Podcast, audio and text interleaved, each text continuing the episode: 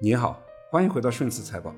今天是二零二四年二月五日，很快就过年了，但是股票点位还在不停的创新低，个人的持仓账户还在大幅亏损，消息面上所有的刺激政策都起不了作用，而市场上的一点点负面消息都会被放大。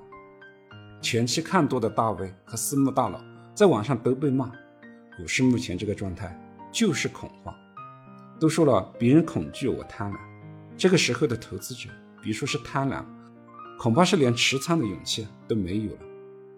对于这两年的股市啊，说来都是泪，讲再多也没有用。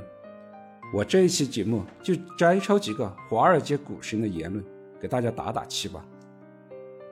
彼得林奇在《战胜华尔街》一书中写道：“不论你用什么方法选择股票或者股票基金。”最终是成功还是失败，这要看你有没有坚韧不拔的勇气，抛开一切顾虑，坚定长期的持有股票，直到最后成功。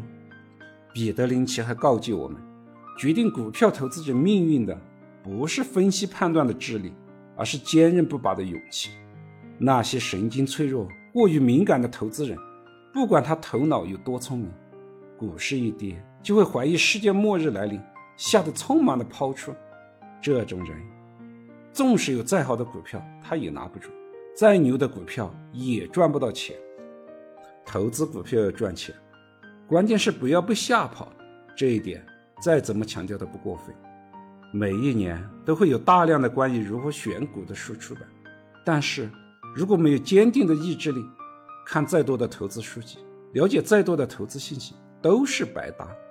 炒股和减肥一样，决定最终结果的不是头脑，而是毅力。在彼得林奇的理念里，坚持是最重要的，一切的技术指标都帮不了你。不用去猜哪里是底，因为你永远是猜不到的。在这个时候，我们的股票被套就被套了吧，把时间拉长那都不是事。除非这一个世界的经济再也不需要金融市场了。除非这个国家真的完蛋。我们再来看一下霍华德·马克思在他的《投资最重要的是》一书中的阐述。我们能够肯定的事情之一就是，极端市场行情会发生逆转。相信钟摆将朝着一个方向永远摆动，永远停留在端点的人，最终将会损失惨重；了解钟摆行为的人，则将受益无穷。在霍华德·马克思的理论里面，股市就像钟摆一样，总是来回摆动，朝着一个方向运行到极致，就会立刻向反方向摆动，并且也会摆到极端，不会在终点长期的停留。霍华德·马克思说了：“我们不可能知道过热的市场将何时冷却，也不可能知道市场将何时止跌上涨。不过，虽然我们不知道将去向哪里。”但我们应该知道自己身处何方。我们可以通过周边人的行为，推知市场目前所处的周期是哪个阶段。